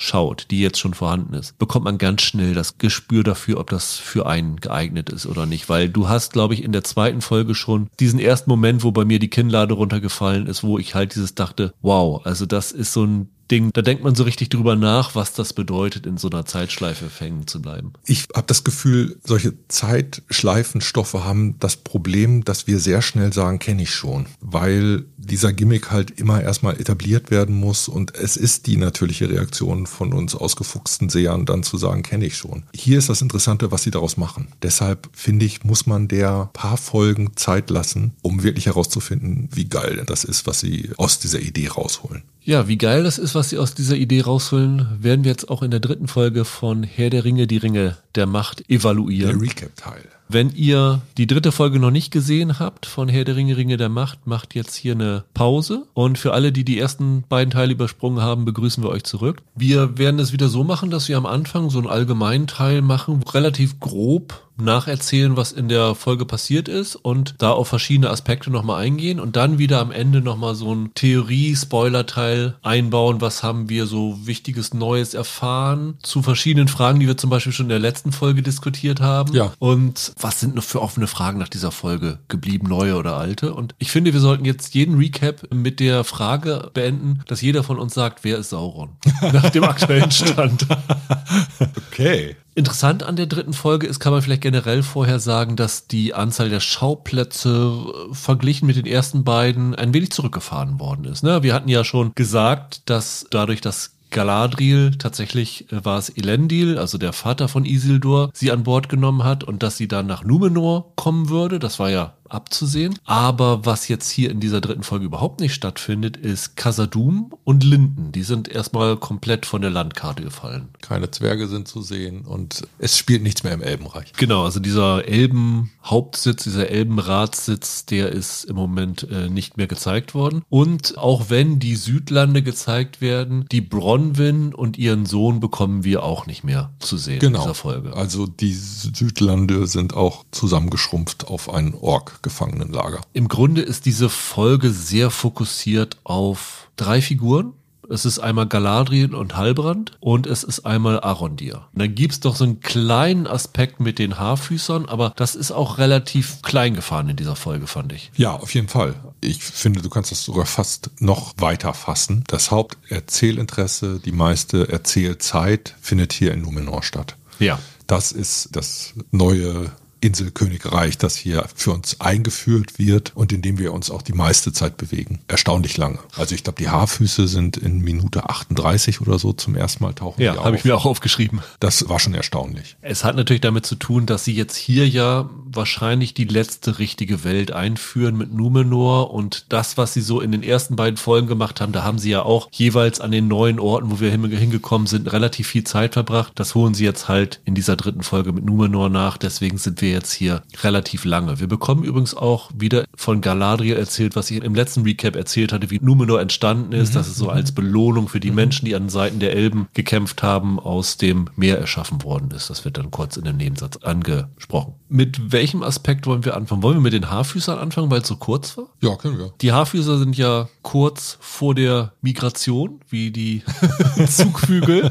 Und relativ viel erfahren wir hier nicht Neues über die Haarfüßer und auch nicht über den Fremden, den Nori da aufgenommen hat, ne? Nee, ich finde nicht. Als erstes sehen wir schon so eine Prozession, wo sie religiös ihren Aufbruch vorbereiten und sich verabschieden von dem Ort, an dem sie gerade sind. Und was jetzt so ein stärkeres Gewicht bekommt, ist dieses, wer krank ist, wer nicht mehr mitkommt, wird abgehängt. Das ist jetzt Leitmotiv, das über diesem ganzen äh, Haarfüßer-Handlungsstrang liegt. Da gab es so eine sehr, wie ich dann doch fand, überraschend be bewegende Szene. Also irgendwie hatte mich das dann doch berührt, wo sie dann in einer großen Verlesung die Namen nennen, die halt die Zurückgebliebenen sind und die dann verstorben sind. Und dann wird halt so eine ganze Liste an Namen vorgelesen. Ja, das ist, als ob da eine Messe gelesen wird Ja. fast. Und die im letzten Jahr Verstorbenen, ne? genau, das fand ich als Idee gar nicht übel. Und dann kommen ja die ganzen Namen und du bekommst mit, das sind alles die Verwandten von Poppy. Also Poppy scheint ja alleine zurückgeblieben sein, weil ihre ganze Familie von dem Erdrutsch verschüttet worden ist. Und das ist mir dann doch irgendwie überraschend nachgegangen, weil das ist so ein Aspekt, das hatte ich gar nicht so in den ersten beiden Folgen realisiert, dass Poppy der irgendwie alleine so halbwegs zurückgeblieben ist. Ich finde das schön weitergedacht, zu sagen, okay, wir haben hier so ein kleines Völkchen, das sich so und so verhält. Welche Konsequenzen hat das denn für deren Kultur oder jetzt meinetwegen für deren Geschichte, für deren Religion? Ich finde, dass sie das ganz stimmig gemacht haben. Und was dann in diesem Handlungsbogen noch halt passiert, ist, dass Nori versucht, für den Fremden herauszufinden, was diese Sternkonstellation ist, die er Ja. ihnen mit diesem Glühwürmchen gezeigt hat. Dafür dringt sie dann in den Wohnwagen von dem Anführer der Haarfüßer ein und versucht da in dessen Aufzeichnungen Das Buch der Weisen ihres Volkes. das ist so ein bisschen der Galileo Galilei von den Haarfüßern anscheinend. Und dann findet sie diese Sternkonstellation und gibt sie dem Fremden. Und während er versucht, die halt zu lesen, fällt er dann auf und alle merken, dass hier jemand Fremdes in dieser Gegend ist. Und das einzige Wort, was er kann, ist Nori rufen. Und dann wissen natürlich alle, dass Nori Ja. den Typen kennt. Und dann werden hier erstmal die Leviten gelesen. Das fand ich nicht besonders stimmig aufgelöst. Da haben sie dieses Volk am Anfang so eingeführt, dass die schüchtern sind, dass sie sich sofort verstecken, dass die keinerlei Kontakt haben wollen. Und dann begegnen sie für ihren Maßstäben einem, einem Riesen. Und als nächstes liegt er dann irgendwo an einem Stein vorm Lager. Da weiß ich nicht so richtig, was soll denn passiert sein in der Zeit dazwischen, so ungefähr. Warum ist das plötzlich jetzt egal. Warum ergreifen die nicht alle die Flucht? Das hat sich mir nicht richtig erschlossen. Sie hatten ja am Anfang Angst, als er sich da in seine Hängematten verheddert hatte und dann irgendwie Ja. wirklich wie so ein Monster aussah und als dann auf einmal sein Menschenkopf da oder sein was immer Kopf da rausgekommen ist, da hatten sie dann glaube ich nicht mehr so Angst und als er Nori sagte, dann mussten sie wahrscheinlich dann doch irgendwie Vertrauen geschafft haben, dass er vielleicht ihnen nichts Böses will. Ja, das sind jetzt alles äh, Krücken, Genau, ja. die du den Drehbuchautoren reichst. Aber das hätte man vielleicht ein bisschen anders lesen können. Und dann endet dieser ganze Plot eigentlich damit, dass die Karawane losgeht und nachdem Noris Vater sich ja in der letzten Folge ganz Verletzt böse hatte. den Fuß verknickt hat und sie durch ihre Ungehörigkeit ans Ende der Karawane verbannt worden ist, droht die ganze Familie zurückzufallen und als Rettung kommt dann halt der Stranger, der dann offensichtlich jetzt den Wagen ziehen wird, damit sie mit den anderen mithalten können. Ja. Das scheint so die, die Botschaft von dem Obwohl er Ganzen zu sein. bisher immer noch nichts anderes als Schnecken gegessen hat, oder? Das stimmt. Schließe ich daraus, dass dir dieser Haarfüßer-Plot diesmal nicht so gut gefallen hat wie den ersten beiden Folgen? Ich glaube, ich fand die nicht originell. Sie haben ein bisschen wenig da gemacht. Wie gesagt, für mich sind das eigentlich nur zwei Szenen, die da aneinander gereiht wurden. Und dieser ganze Bogen ist in dieser Folge jetzt Beiwerk, weil alles Numenor ruft. Sie mussten sie, glaube ich, nochmal drin haben, weil die ja definitiv als Sympathieträger gebraucht werden. Und weil natürlich unser Interesse hochgehalten werden muss, wer denn dieser Stranger ist. Aber du sagst ja selber, so richtig viel weitergekommen sind sie im Erzählen dieses Plotstrangs nicht. Was ich mich dabei gefragt habe, ist, du siehst dann ja diese Karawane loslaufen und sie ziehen dann durch irgendeine Wiese oder so mit Blumen und haben dann auch alle ihre Wegelchen mit halt diesen Gräsern und Blumen bedeckt. Ich habe mich die ganze Zeit nur gefragt, Müssen an jedem Feld umschmücken. Ja, genau. Ich sag, wie, wie läuft das ab? Also das würde ich gerne sehen, wenn sie jetzt in eine andere Landschaft kommen, weil es wird ja auch nicht so sein, dass die da tausende Meilen die gleiche Begrünung haben werden. Ich fand's lustig, aber hat sehr viele Fragen aufgeworfen. Hatte keine. Zukunft. Nee. Es sind ja später Hobbits draus geworden. Ja. Der Rest der Folge, wie hat dir der gefallen, gerade so im Verhältnis zu den ersten beiden, wo du ja auch sehr angetan von warst? Ich finde, das ist mehr vom Gleichen. Die Action findet diesmal in diesem Gefangenenlager der Orks statt. Also wir haben das ja beim letzten Mal gesehen, dass Arondir gegriffen wurde in diesem Tunnel und gleich die ersten Bilder, die wir jetzt haben, zeigen im Grunde genommen so eine Art Gefangenenlager, wo er auch nicht allein ist, sondern mit anderen Elben, die auch Als Zwangsarbeiter Tunnel graben. Ja, sind das Tunnel? Ich denke immer noch, eigentlich suchen die den Kram, den der Junge hat. Deshalb macht so keinen Sinn, Tunnel zu graben, sondern sie graben einfach danach. Sie versuchen halt irgendwas zu finden, was zurückgeblieben ist. Was das ist, ist wahrscheinlich das, was Theo mitgenommen hat, oder? Genau, das ist die Vermutung. Aber ich muss auch sagen, dass ich auch mit dieser Folge wieder sehr zufrieden gewesen bin. Es ist natürlich jetzt eine Episode, wo sie sehr viel Trailerbilder verwendet haben. Also die Ankunft in Numenor und wie das so aussieht, das ist ja einer der Hauptverkaufsmomente von dem Trailer gewesen am Anfang. Ja, wobei ich finde, da haben sie ja den besten Shot zurückgehalten. Ne? Welchen meinst du? Den von oben, wo es so ein bisschen aussieht, als ob sie in Rio de Janeiro sind, mit einer großen Statue und vielen Favelas? Äh, Vielleicht machen wir den gleichen. Ich würde es allerdings anders beschreiben. Da sieht das plötzlich wie so eine Küstenstadt in der Karstlandschaft aus, weil es diesen weißen Stein gibt. Also man denkt sofort, das ist Dalmatien oder so. Ja. Da sieht es fast so aus, diese, diese Stadt ist wie zerklüftet auf mehreren Hügeln. Den Shot, den fand ich einen ziemlich, ziemlich irre. Der war schön, ja. Das war halt nicht diese Hafeneinfahrt, die du im Trailer äh, gesehen hast, wo halt auch diese große Statue zu sehen ist, sondern das Ganze von weiter weg und weiter oben, den fand ich atemberaubend. Und das war ja ganz klar so ein Establishing-Shot, weil in dieser ging es zum großen Teil darum, einen neuen Ort einzuführen mit den Figuren, die da verankert sind. Das war tatsächlich schon mal noch eine ganz schöne Expositionsarbeit, die sie hier in dieser Folge verrichten mussten, weil, wie du schon sagst, es ist nicht nur der Ort, der jetzt gezeigt wird, sondern du lernst die Regentin, du lernst den Elendil und dessen Familie Ja, genau. kennen. Das sind ja alles Figuren, die, ich sag mal, im Vorfeld der Serie eigene Charakterposter bekommen haben, also wirklich Figuren sind, die eine größere Bedeutung bekommen werden in dieser Staffel. Und das ist schon ganz schön Batzen Arbeit. Und ich finde, das haben sie wieder halbwegs leicht aussehen lassen. Das rechne ich denen sehr hoch an, muss ich sagen. Ja, also dieses Einführen von Figuren, ich finde, das kriegen sie ganz gut hin.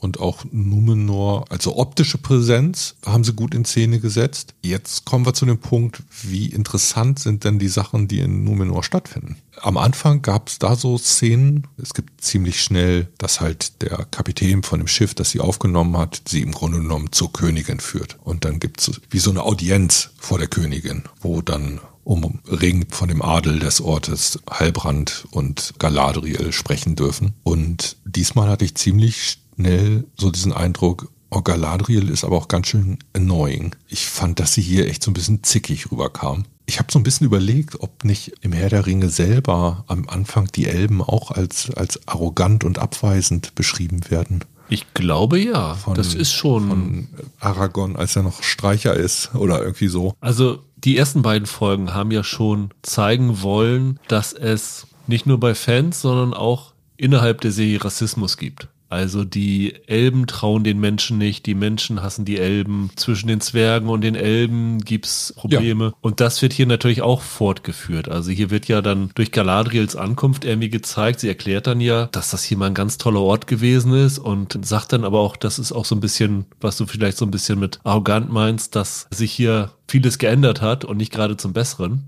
Sie erzählt dann ja auch, dass die Elben dann irgendwann von Numenor abgewiesen worden sind. Also mhm. am Anfang war das noch eine, ich weiß nicht, ob es eine Handelsbeziehung war oder andere Beziehungen auch, aber das ist mittlerweile äh, abgeschafft worden und sie kann sich gar nicht erklären, warum das so ist und sie hofft sich jetzt auch ein bisschen Antworten darauf. Und das wird hier teilweise so ein bisschen erklärt und legt dann, glaube ich, auch Grundlagen für Sachen, die, wenn man die Bücher und die Anhänge gelesen hat, glaube ich, Sinn machen, dass das so erklärt wird. Mhm. Also es wird hier, glaube ich, sehr, sehr viel Aufbauarbeit gemacht für das, was später passieren was wird. Was kommt, ne? Ja. Was mich hier wirklich sehr überrascht hat, ist, dass wir hier schon einige Antworten bekommen, die ich jetzt an dieser Stelle nicht schon erwartet hätte. Also das Symbol von Sauron Lustigerweise ist das schon eine Fantheorie gewesen, die im Internet schon nach der ersten Folge aufgekommen ist. Da hatte jemand dann die Karte mit diesem Sigil von Sauron rübergelegt und gesagt, wenn man das Ding auf die Seite dreht, dann ist das eine Ortsangabe von Mordor. Und mit dem Bergchen in der Mitte ist es halt der Mount Doom genau. Und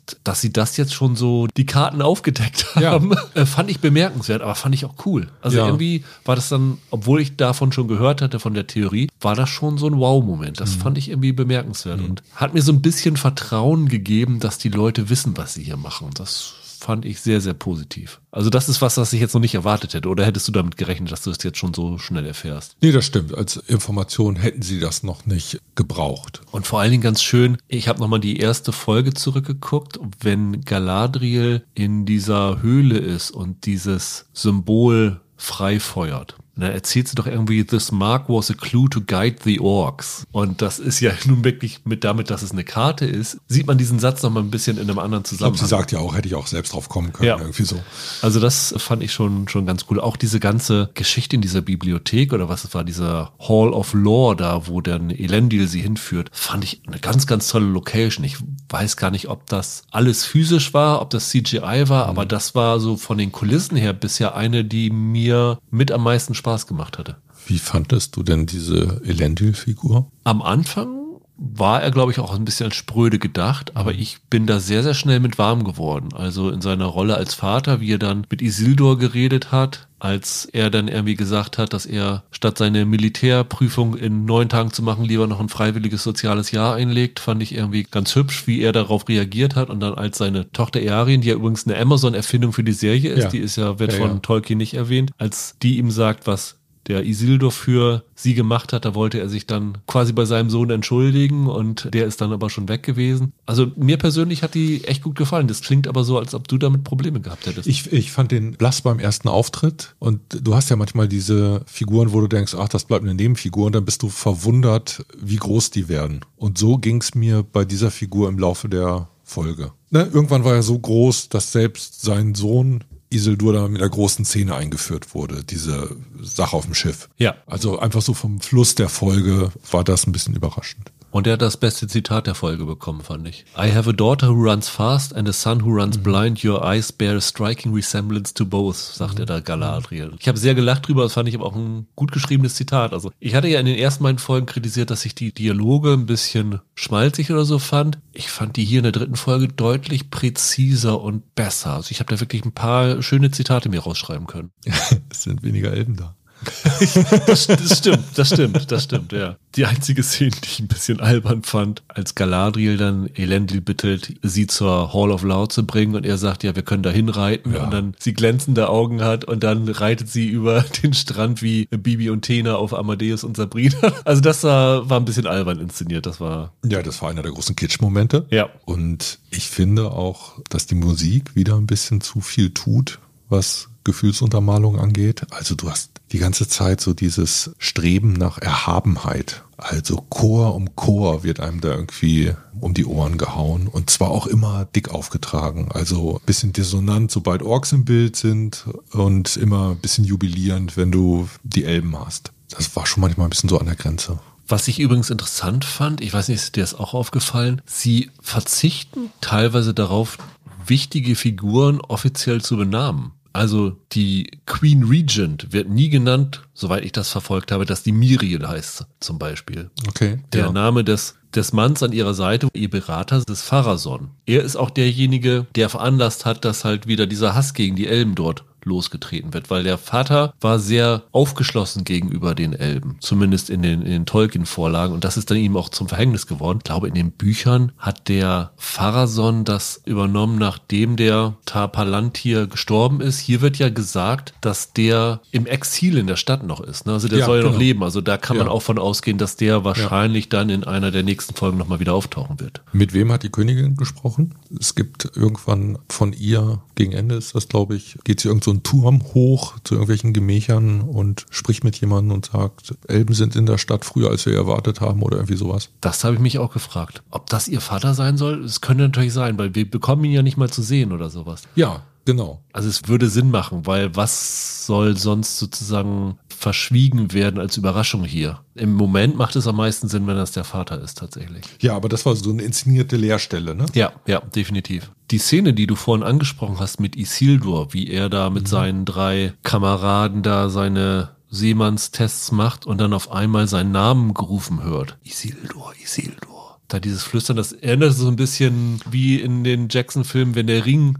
den Ringträger ruft. Gut, interessant. Äh, ja, ich habe das in dem Moment, glaube ich, ganz anders gedeutet. Das war so die Sehnsucht des Seemanns. Okay. Also äh, alle anderen waren bei der Arbeit und er ist der Einzige, der den Kopf hebt, der den Blick weitet, der im Grunde genommen das ferne Land sieht und denkt, da geht's eigentlich drum. Weil ich habe mich die ganze Zeit gefragt, wo schippern die dann gerade rum, weil sie sind ja irgendwo auf offener See. Wenn man die Karte jetzt später, wir haben ja einmal auf der Karte wieder den Schwenk von Numenor nach Mittelerde, ja. das ist ja ein unendliches weites Ding an Meer. Macht, macht keinen Sinn, dass das. Macht äh, eigentlich keinen Sinn, war. aber es war so ein bisschen so komisch, dass gerade in dem Moment, wo dieser Ruf Isildur da kam, mhm. dass du im Hintergrund halt so eine Bergkuppe mit einem hohen Berg drauf gesehen hast, wo ich irgendwie gedacht hatte, äh, soll das irgendwie schon so ein bisschen so ein Vorzeichen sein, ja. dass er halt sich von dieser Macht verführt führen lässt oder so. Schöne Idee, habe ich so nicht ganz verstanden. Aber das entgeht einem ja oft auf Numenor ist ja dann auch noch der Aspekt mit Halbrand. Das ist ja dann noch genau, der andere wichtiger Teil, der erstmal einen Comedy Relief Auftritt hat, wo ja Galadriel sagt, sie soll sich bitte, sie soll bitte niederknien vor der Königin und ja. sich dann entschuldigen muss, weil die das gar nicht möchte. Und er versucht dann jetzt erstmal in Numenor Fuß zu fassen, weil er fühlt sich da auf den ersten Blick, glaube ich, ganz wohl. Also es ist irgendwie so ein Ding nach seinem Gusto und will dann ja als Schmied dort anfangen. Also er hat offensichtlich Erfahrung als Schmied, was ja auch schon für so einige Fantheorien wichtig sein könnte, dass er tatsächlich dann doch irgendwie am Schmieden der Ringe beteiligt sein könnte oder so. Und dann sagen sie ihm in der Kneipe, ja, du musst hier erstmal dein Abzeichen dafür machen, also dein Meister quasi. Und er will aber nicht in die Lehre gehen, sondern klaut sich das Ding einfach, was ich eine sehr schöne Idee fand und gerät dann in eine Schlägerei und in den Knast. Und dann erfahren wir, dass Galadriel bei ihrer Suche in dieser Bibliothek da tatsächlich auch Informationen über so ein Familienwappen, das sie bei trägt. ihm an der Kleidung äh, auf dem Floß gesehen Was wir auch im Was bisher geschah am Anfang der Folge nochmal einmal groß eingeblendet bekommen, okay, ja. damit gezeigt wird, dass das hier in dieser Folge noch wichtig ist. Und wir erfahren dann, dass der Heilbrand offensichtlich der rechtmäßige König der Southlands ist, von dem der Betrunkene in der Kneipe vorher in der ersten Folge oder in der zweiten Folge gesagt hat, dass er vermisst wird. ja, was für ein Zufall, ne? Schw Ja. Schwimmt man einfach mal durch so ein Meer und trifft sofort auf ein Floß, wo der König der Südlande Schiffbruch erlitten hat. Auf jeden Fall sehr interessant das Ganze, weil Galadriel meint dann, dass er dann ja prädestiniert dafür wäre, mit ihr dorthin zu kehren, weil einer seiner Vorfahren hat es ja auch schon geschafft, die ganzen Südvölker zu vereinen. genau im Kampf gegen das Böse. Also in dem Prolog sozusagen, den wir zu sehen bekommen haben. Und er sagt dann ja aber, dass seine Vorfahren sich aber halt auch von der Macht haben verführen lassen. Und das ist so eine Generationsschuld, die er aufgeladen hat, die auch so ein bisschen erklärt, warum er am Anfang zum einen zurückhaltend gegenüber Galadriel als Elben war, zum anderen sie dann aber auch gerettet hat, weil er hat irgendwie das Gefühl, dass seine Vorfahren die Elben verraten haben. Und ich glaube, das ist so eine Last, die er mit sich trägt. Ich finde, das bleibt alles immer noch so ein bisschen nebulös. Und das ist es ja wahrscheinlich auch absichtlich. Also als strahlender Held wird er hier nicht etabliert, sondern bleibt noch eine Figur mit Fragezeichen. Und das ist ja auch ganz sinnvoll, weil das unser Interesse hochhält. Übrigens interessant ist ja auch, dass der Elendil, der ja sehr elbenfreundlich ist, er erzählt dann ja auch Galadriel, dass in seinem Teil von Numenor immer noch Elbisch gesprochen wird und sowas alles. Und sein Name heißt ja auch Elbfreund. Ja. Der bekommt dann ja von der Miriel die Aufgabe, Galadriel zu bewachen. Und er bekommt ja auch ein Schwert von ihr. Und ich habe mich gefragt, ob das Nasil sein soll. Okay. Das Schwert, das dann ja, Ja. später, glaube ich, dann Aragorn wieder zusammenschmilzt. Wobei das in den Jackson-Filmen ganz anders ausgesehen hat. Aber das ist ja nun das Schwert, das einst Elendil getragen hat. Ob das schon so ein, so ein Symbol dafür sein sollte. Ich habe so Zeichnungen versucht nachzugucken, weil er ja auch so einen ganz prägnanten weißen Schwertgriff hat. Das sah anders aus, aber das war das Erste, was mir da so im Kopf geschossen ist, ob das das sein könnte. Ja, da gibt's ja viele Wege, wie sie damit umgehen können. Ne? Ja. Also kann auch gut sein, dass gerade dieses Schwert irgendwann explizit zerbricht und dann wird sein eigenes eingeführt und das ist dann das eigentliche zukünftige Königsschwert. In diesem Aspekt noch irgendwas, was wir vergessen haben? Nee, das Wichtige ist, glaube ich, alles, alles erzählt gewesen. Unterwegs passiert natürlich einiges noch in Numenor, aber ich finde, da ist nichts, was wir jetzt noch irgendwie rausziehen müssen. Ist das eine Welt, wo du gerne noch weitere Zeit verbringen willst? Oder hoffst du darauf, dass Galadriel möglichst schnell nach Mittelerde übersetzt, wahrscheinlich mit Elendil und Isildur auf einem Schiff im Gefolge? Ich fand interessant, wie sehr mich das gepackt hat, dass ein neuer Ort eingeführt wird. Das war wieder Worldbuilding. Eine Gegend, die ich noch nicht kenne. Klar, das war ja auch irgendwie gerade der Gimmick, dass das ein Teil war, den wir aus der Jackson-Verfilmung nicht kennen. Das fand ich am Anfang gut. Was sie mit diesen Figuren dann vor Ort machen, war so leidlich interessant, aber nicht so weit, dass ich jetzt länger dort verweilen möchte. Also, wenn die in der nächsten Folge zurück nach Mittelerde kommen, finde ich super. Es sei denn, sie schaffen jetzt wirklich noch eine interessante Verwicklung. Aber ich finde, sie haben nicht so viele lose Fäden in der Hand, dass da viel Potenzial für ist. Die Frage ist halt wirklich, mit wem hat Miriel da gesprochen? Entwickelt sich daraus noch was, was so einen faszinierten, faszinierenden Plot entwickeln Eine könnte? neue Figur, Ja. die beim nächsten Mal eingeführt werden muss. Schauen wir mal. Und dann haben wir eigentlich nur noch den Handlungsstrang mit Arondir im Orks-Gefangenenlager. Genau. der, was so Handlung angeht, relativ kurz zu erklären ist, weil er ist gefangen und sie versuchen immer wieder zu entkommen. Ja. Und das sorgt so ein bisschen für die Action, wo wir tatsächlich so ein bisschen Legolas-Momente hatten, oder? Mit den Ketten da. Ja, ja. Das ist, so ein bisschen erinnert an die Action-Szenen von Orlando Bloom, wenn er den Elefanten besteigt. Naja, es, es gibt so eine Sprungszene von ihm, Ja. wenn er dieses Zelt, mit dem die Orks sich vor der Sonne schützen, zertrümmert. Das wirkte so sehr übermenschlich. Also da haben sie ihn gerne in der Flugphase gezeigt. Das Auch in war- Zeitlupe nochmal Ja, und so, ja, das ja. war schönes Wirework oder wie sie immer Ja. die das gemacht haben. Ansonsten, das war vom Plot halt auch so ein bisschen 0815. Ne? Wir haben Gefangenen, wir müssen den befreien. Der erste Versuch klappt nicht. Wir schmeißen ein, zwei Verwicklungen da rein. Wir bringen nochmal ein Monster rein. Works. Oh ja. Ein Mix aus Wolf und Wildschwein. Äh, ich habe Stachelschweinehund ja aufgeschrieben. Der Das Stachelschweinehund. kommt ja so ungefähr so hin. Und ich glaube, dieser Plot ist in erster Linie da gewesen, um halt am Ende diese eine neue Figur einzuführen, die wirklich wichtig zu sein scheint. Ada. Ja, wollen wir jetzt Fantheorien oder ja, ich würde sagen, das ist, eigentlich, das ist eigentlich der gute Übergang dafür. Oder wir können noch mal kurz sagen, so allgemein die Folge. Ich finde, dass sie solide war. Ich finde, dass sie nicht abgefallen ist.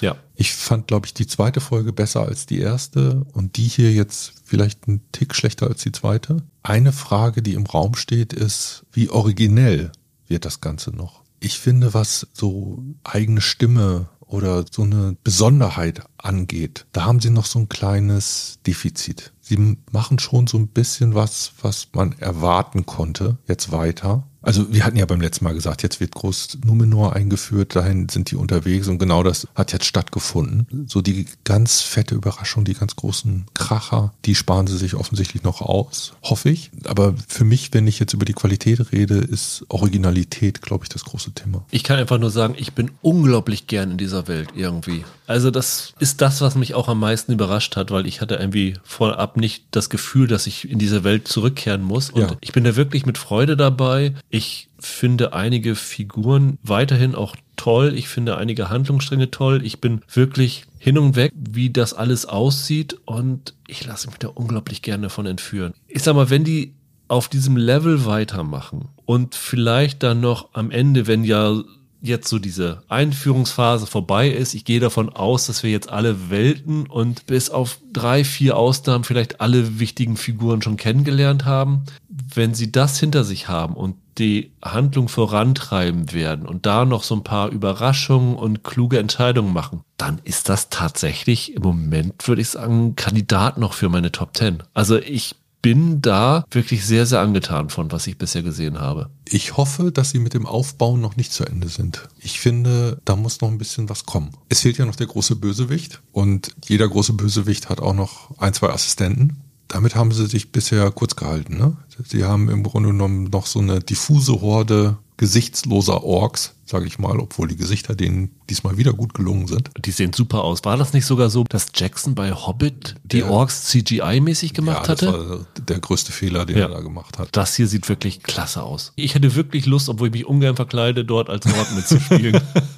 ja, und die ganze Folge heißt ja Edda. Ne? Ja. Und das ist der Ruf, der am Ende ertönt. Und das ist das Gesicht, das uns nicht gezeigt wird, was vorher weggeblendet wird. Aber da wir alle den letzten Trailer schon gesehen haben, ist ja schon klar, dass noch ein Anführer dieser Orks-Horde und damit ein mutmaßlicher Handlanger von Sauron wichtig werden wird und diese Art des verzögerten Auftritts das ist es ja. Und dann noch die, noch die ganze Folge danach zu benennen, das deutet ja schon an, dass das eine der großen wichtigen zentralen Figuren wird. Und die Mutmaßung ist ja, dass das der große Bösewicht ist, mit dem wir uns zufrieden geben müssen, bevor Sauron auftritt. Ja, der Darsteller Joseph Marvle, von dem Typen gibt's ja auch schon so einen Character-Shot, den sie auch als, ja. einen Billboard hatten und ja. so. Und dann siehst du mit seinen dunklen langen Haaren, das ist das, was du jetzt genau in diesem David Hamilton Weichzeichner am Ende noch erkennen konntest, dass das definitiv der sein ja. wird. Und das ist aber auch gleichzeitig die Figur, wo sich die bibeltreuen Hardcore-Fans aufgeregt haben, weil das ja im Grunde genommen so ein Ork gewordener Elb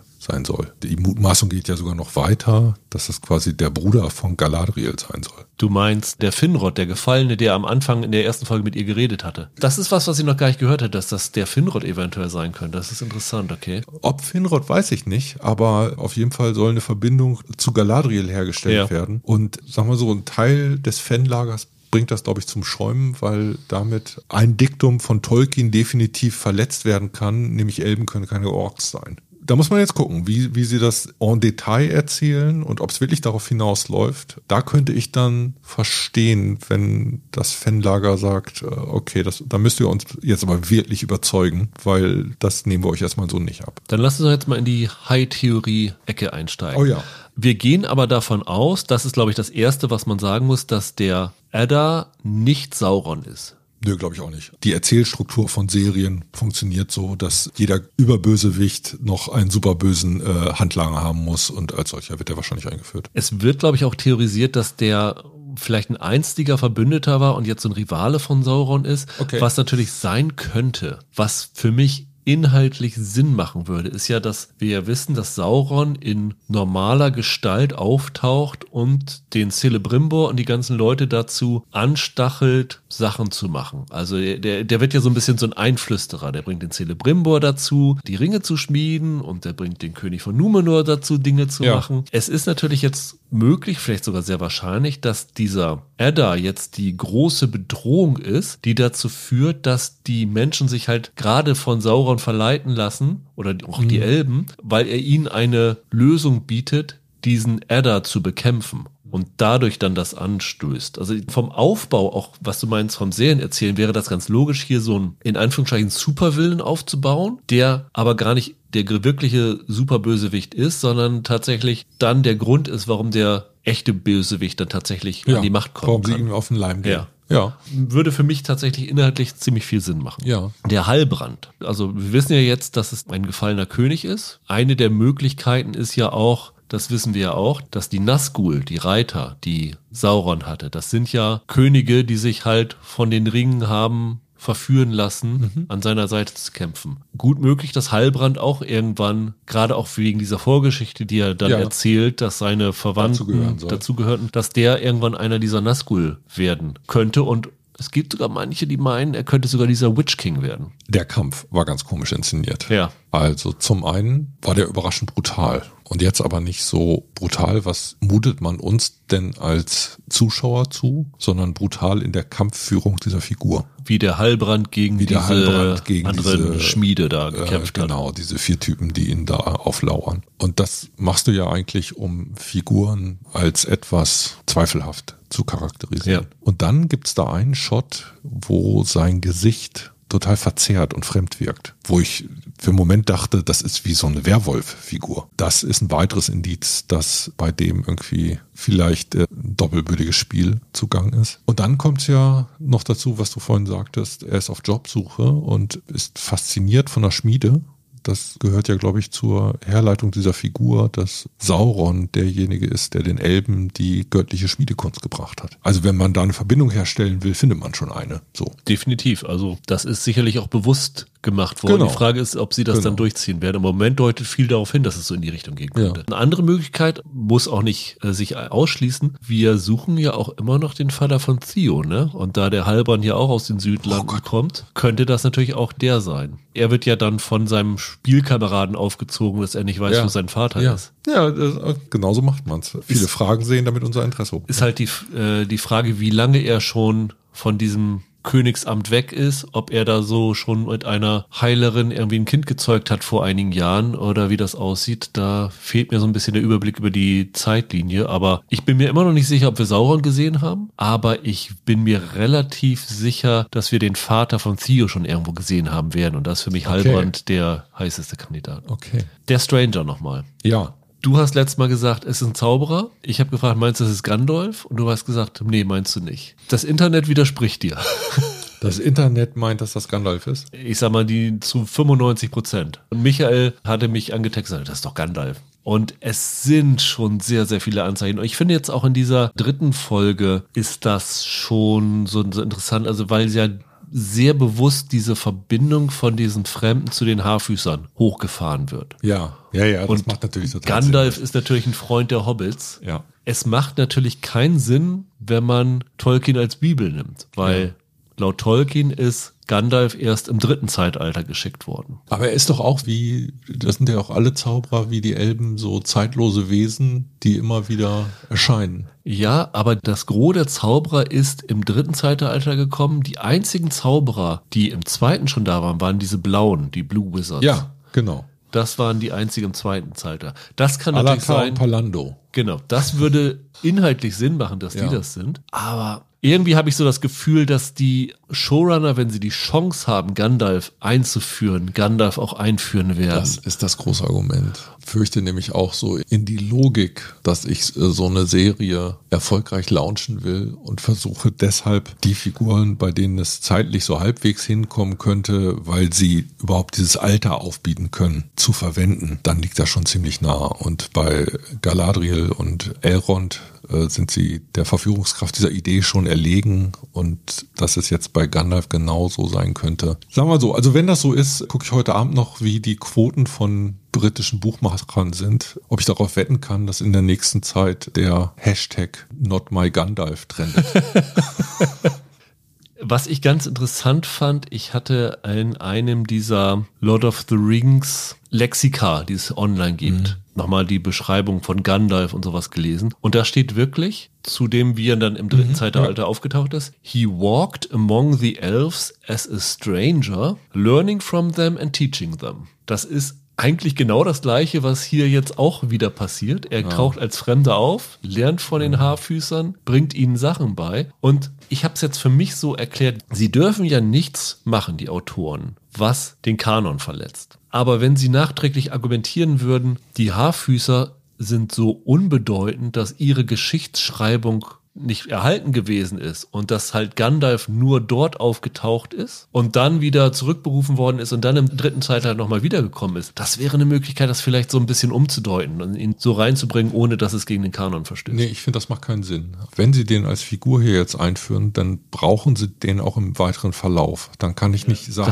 das dass der im Grunde genommen quasi eingesperrt wird in der Umgebung der Haarfüße. Das würde für mich keinen Sinn machen. Dass Sie die Serie ganz ohne Zauberer machen, glaube ich auch nicht. Also ein Zauberer ist der definitiv. Also da ja, kann man zu 99 Prozent von sicher sein. Vielleicht kann man es umdrehen. Welchen Grund hätten Sie denn, die blauen Zauberer rauszulassen, wenn Sie wiederum wissen, dass die in dem Zeitalter da sind und wenn Sie da außer Blau und dem Namen nichts haben, das verhindert, dass sie eine eigene Origin-Story dafür unterbringen. Also von der Idee will ich mich noch nicht ganz verabschieden. Das Netz jetzt einen Monat spekulieren lassen, bis dann klar ist, es ist Gandalf, ich glaube, das fällt denen auf die Füße. Das würden die Leute nicht gut finden. Aber meinst du nicht, die Leute würden es schlimmer finden, wenn sie monatelang spekulieren, dass es Gandalf ist und dann ist es nicht Gandalf? Oh, aber da musst du dir in einer Sache so sicher sein, weil ich finde, im Verhältnis zur Fanliebe sind Galadriel und Elrond Nebenfiguren. Und Gandalf war einer der Verkaufsschlager. Gandalf war eins der Argumente, warum das Ganze funktioniert hat, weil aus irgendeinem Grund sie mit McKellen einen Geniestreich beim Casting gehabt haben und Zauberer, die undankbarste Rolle, die es gibt auf Erden, konnte der halt hinstellen. Schwer. Ich mache einen Kompromiss. Bitte. Gandalf war, bevor er Gandalf der Graue und der Weiße war, der Blaue. Oder sein Bruder Gandalf. Genau. Letzte Frage. Bitte. Sauron-Tipp der Woche. In dieser Woche würde ich sagen Heilbrand. Okay. Ich sag Pharason. Nachdem ich mich jetzt diese Woche in die Geschichte von Numenor in der Recherche ja. eingearbeitet habe und gesehen habe, wie der Untergang von Numenor geschehen ist, der ja auch im zweiten Zeitalter noch passiert, hatte ich erst so das Gefühl, ach, vielleicht ist es jemand, der dort im Umfeld ist und das sein könnte. Das ist jetzt im Moment mein Tipp. Weil von den aufgetauchten, von den richtig aufgetauchten und eingeführten, habe ich immer noch bei keinem das Gefühl, dass es Sauron sein könnte. Ja, Heilbrand wäre eher so ein Game of Thrones ja. Move, ne? Ja. das ist nicht die Fantasy von der Herr der Ringe Welt. Antworten darauf gibt es in der nächsten Woche, wenn wir Super. über die vierte Folge sprechen. In der nächsten Woche werden wir auch regulär reden über, ah, ich weiß gar nicht, ob wir über Andor sprechen dürfen oder ob es noch ein Embargo liegt. Was sonst noch, kann ich noch nicht genau sagen, aber es liegen noch so ein paar äh, interessante Serien an, auch so im Vorfeld für das dritte Quartalsende kommen jetzt mit Andor, Oldman, Pistol und Sex Lives of College Girls noch ein paar interessante Kandidaten, die wir alle in den nächsten Wochen abhandeln werden. Bis dahin, habt ein schönes Wochenende, bleibt gesund, macht's gut, ciao, ciao. Tschüss.